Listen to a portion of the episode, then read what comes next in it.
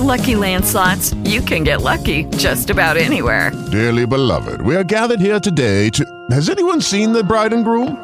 Sorry, sorry, we're here. We were getting lucky in the limo and we lost track of time.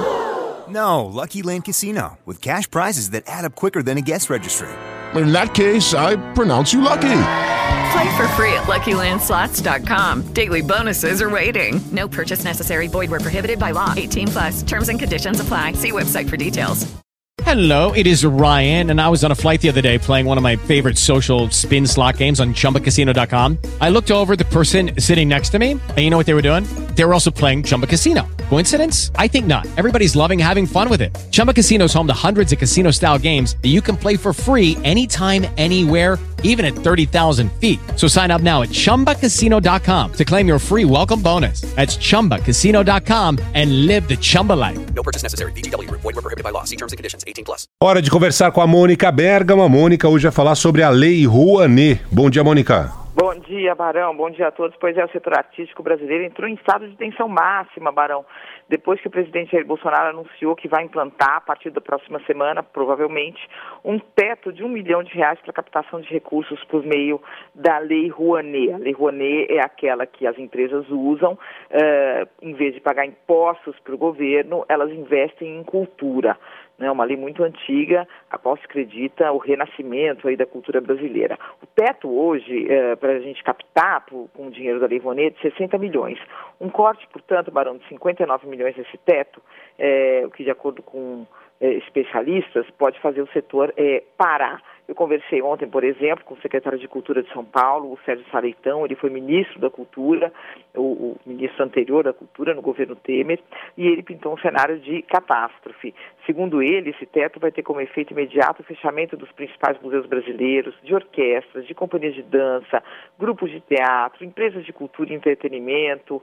É, vai ser o fim, segundo ele, de festivais e mostras culturais que precisam de muito mais do que um milhão para ser colocadas em pé, né? bienais de arte, de livros, do teatro musical brasileiro, que ele disse é o terceiro maior teatro musical do mundo, enfim, um caos cultural, mas não apenas, vai ter um impacto econômico também. O que, que diz o Sareitão? Ele diz é, que a cultura, na verdade, ela é uma indústria, né? Ele tem um estudo da FGV que mostra que para cada real investido na cultura via incentivo, é, há a geração de R$ 1,59 para a economia, que essa indústria, ela gira, girando com esses recursos, ela produz, Barão, é, 2,64% do PIB brasileiro. O governo é, não está muito claro, não fala muito bem, afinal, o que, que vai fazer.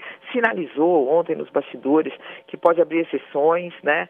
Que programas de museus, por exemplo, de orquestras, de bienais podem uh, ficar fora desse limite de um milhão, podem ter um outro teto, mas nada está claro, quer dizer, ainda não se sabe se vai ficar fora desse teto, mas vai ter um outro teto, uh, e o que vai acontecer com todo o restante da indústria cultural eh, brasileira. Eles falam que só na próxima semana vão uh, lançar a medida e aí a gente vai ficar sabendo exatamente o tamanho desse corte, o tamanho desse tombo. Né? O presidente Jair Bolsonaro tem uma antipatia muito grande né, por essa lei.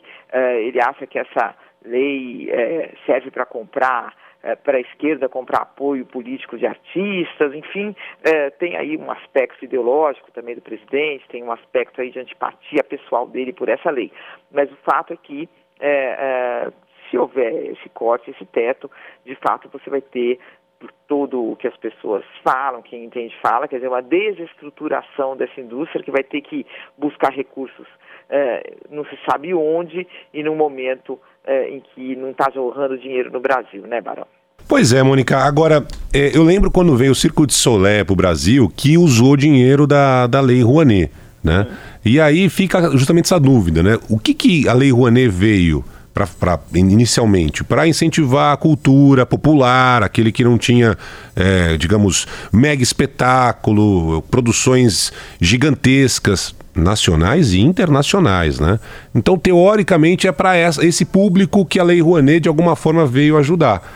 Só que aí houve uma deturpação, aparente hum, deturpação. Muito grande, muito e grande. E aí. Circo de Solé, sei lá, grandes festivais de música. Mas não é esse, esse tipo de, de evento vai ter patrocínio, vai ter público a dar com pau, né?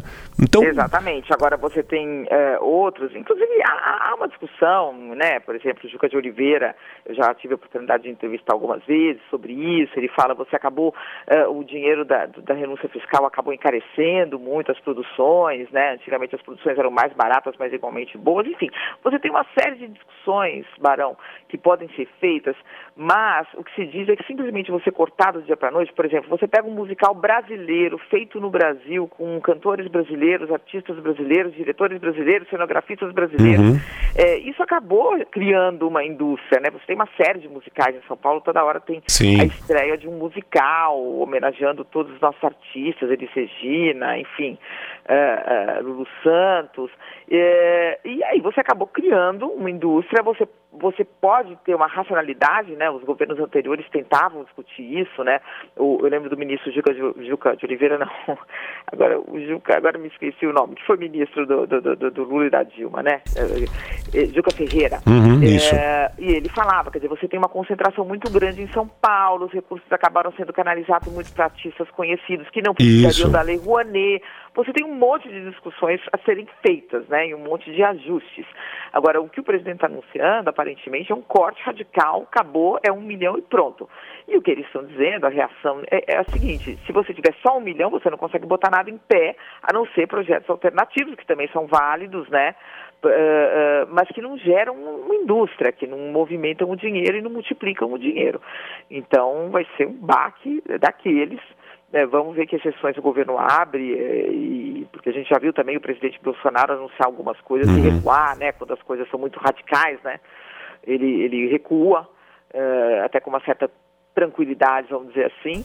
Vamos ver até onde vai essa determinação dele de simplesmente passar o facão e deixar todo mundo com um milhão por ano aí para projetos que, segundo os especialistas, quer dizer, vai acabar é, é, é, cortando aí as pernas da indústria brasileira na área da cultura. É, precisa melhorar a lei, precisa aperfeiçoar. Não sei se um corte simples vai resolver, duvido, mas precisa melhorar. Precisa trazer. Não, claro, há muitas discussões sobre, por exemplo, instituições financeiras que pegam a lei e fazem o seu próprio marketing, Uhum, né? uhum. Elas, instituições muito Sim. fortes e ricas que poderiam colocar diretamente o dinheiro eh, sem precisar deixar de pagar imposto. Eh, discussão tem muitas, né? E tentativas de aperfeiçoamento da lei também já foram feitas várias vezes. O que ele está anunciando é algo um pouco mais radical. Corte em si. Mônica Bergamo, que adora a lei. Rouanet, tá ok. Volta amanhã com a gente nesse mesmo horário. Tchau, Mônica. Tchau, até amanhã.